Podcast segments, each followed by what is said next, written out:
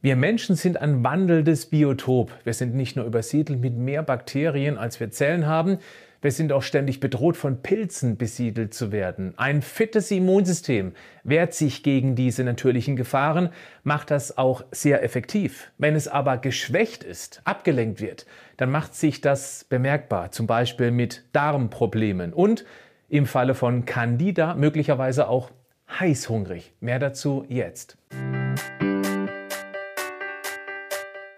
Herzlich willkommen zum Podcast Schlank und Gesund. Ich bin Gesundheitsexperte und Fitnesscoach Patrick Heitzmann. Dieser Podcast ist mir eine Herzensangelegenheit, weil ich dich unterstützen möchte, dass du noch fitter, gesünder und schlanker wirst. Schön, dass du mit dabei bist. Candida albicans ist ein Hefepilz, der sich gerne auf Schleimhäuten ausbreitet. Die Darmschleimhaut ist bei ihm besonders beliebt. Praktisch jeder Mensch trägt Candida-Pilze mit sich spazieren. Und solange der im gesunden Darmmilieu und einem schlagkräftigen Immunsystem in Schach gehalten wird, macht das auch nichts aus. Im Gegenteil, ich bin sicher, dass er neben seinen schlechten Eigenschaften, auf die ich gleich zu sprechen komme, auch gute Absichten hat. Es dient dazu, ein bestimmtes Gleichgewicht von Mikroorganismen aufrechtzuerhalten.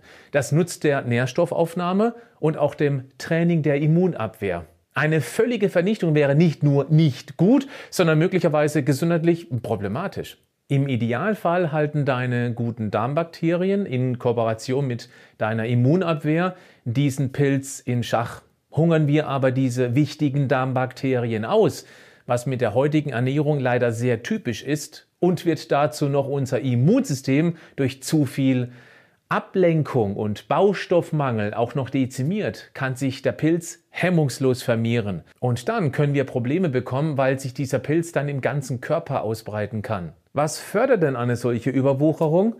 Naja, nehmen wir mal eine klassische Antibiotikumbehandlung. Diese medizinische spezialisiert rasiert alle Bakterien weg. Also gute und natürlich die, die wir damit erwischen wollen, die schädlichen, die schlechten.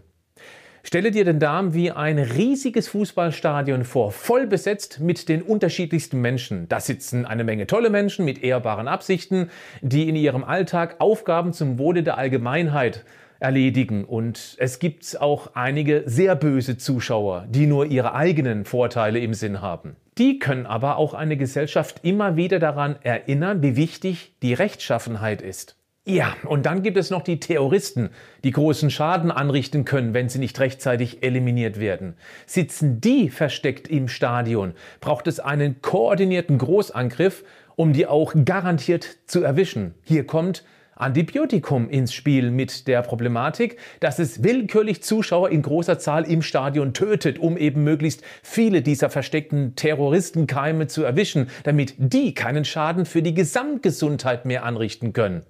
Ich weiß, das ist eine unangenehme Metapher, soll dir aber klar machen, dass Antibiotikum eben eine Art Massenvernichtungswaffe ist, die in diesem Beispiel seine Berechtigung zum Schutz der allgemeinen Gefahrenabwehr hat. Nur durch diesen Antibiotikumangriff sind in diesem Fußballstadion wieder viele Plätze frei geworden. Wenn sich jetzt durch einen weiterhin ungesunden Lebensstil vermehrt Bakterien mit einem miesen Charakter oder eben dieser Candida-Pilz schneller ausbreitet und damit Plätze besetzt, als dass es die guten Bakterien können, bekommen wir möglicherweise ein gesundheitliches Problem. Ja, was sind denn die typischen Lebensmittel, die dieser Pilz besonders gerne futtert und sich dadurch schneller ausbreitet? Zucker. Ja, der übliche Verdächtige eben. Natürlich auch jede Form von schnellen Kohlenhydraten, wozu auch Weißmehl und natürlich die daraus hergestellten Produkte gehören. Dann Alkohol ist ebenfalls problematisch, weil es die guten Bakterien im Wachstum hemmen kann. Insgesamt ist es auch ganz schlecht, wenn unser Immunsystem schlicht zu wenige Bausteine bekommt. Eiweiß, Zink, einen guten Vitamin D-Spiegel, Selen, Vitamin C. Das sind Nährstoffe, die eine fitte Abwehr ständig braucht.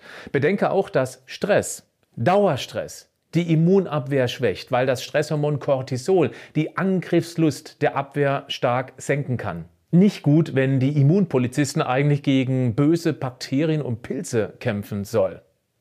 Lass mir dir noch erklären, was Anzeichen einer Candida-Überwucherung sein können. Magen-Darm-Beschwerden, wie sehr häufige Blähungen, Verstopfung oder auch Durchfall, ein starkes Verlangen nach zuckerhaltigen bzw. kohlenhydratreichen Lebensmitteln. Klar, der Pilz will Futternachschub. Typisch sind auch Hautprobleme, weil die Haut auch zur Ableitung von Giftstoffen dient und mit den Pilzstoffwechselendprodukten dann überfordert sein kann. Es können sich so Ekzeme bilden, Nesselsucht oder auch Ausschläge. Dann chronische Müdigkeit, ja, obwohl du genug schläfst.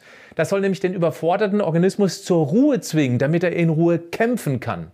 Autoimmunerkrankungen wie Colitis ulcerosa oder Lupus werden auch mit einem Hefepilz-Ungleichgewicht in Verbindung gebracht. Auch psychische Beschwerden sind typisch Depression, unerklärliche Angstzustände und Stimmungsschwankungen, Reizbarkeit, Konzentrationsstörung und schlechte Merkfähigkeit. Das alles könnte auf eine Überwucherung von Candida hindeuten. Die gute Nachricht ist, du kannst viel gegen eine Überwucherung mit diesem Hefepilz tun. Wenn du zum Beispiel nach einer Antibiotikumkur ganz besonders auf eine darmgesunde Ernährung achtest, dann wird sich der Pilz auch nicht wieder zu schnell ausbreiten können.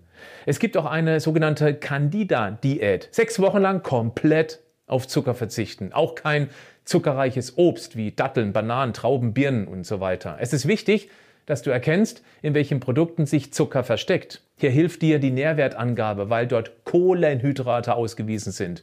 Befindet sich dort mehr als 5 Gramm pro 100 Gramm Produkt, schaust du dir auch die Zutatenliste an, ob hier Zucker zugesetzt wurde. Achtung, der hat viele Namen. Google mal die verschiedenen Zuckernamen.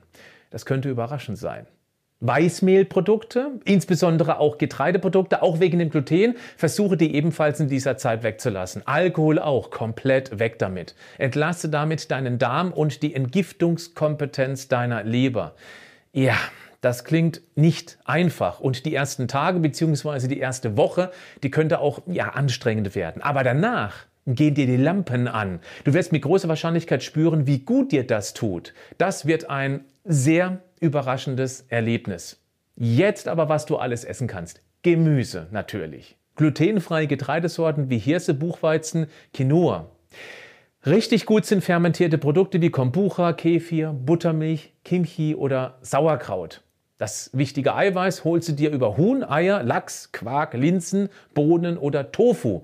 Gewürze wie schwarzer Pfeffer, Zimt, Knoblauch, Ingwer, Oregano, Rosmarin, Kurkuma, Thymian, die passen auch sehr gut rein. Iss vor allem auch viele Ballaststoffe. Die findest du in Leinsamen, Flohsamenschalen und Chiasamen zum Beispiel. Zuckerarmes Obst wie Beeren kannst du auch in einer überschaubaren Menge genießen, so eine große Handvoll am Tag.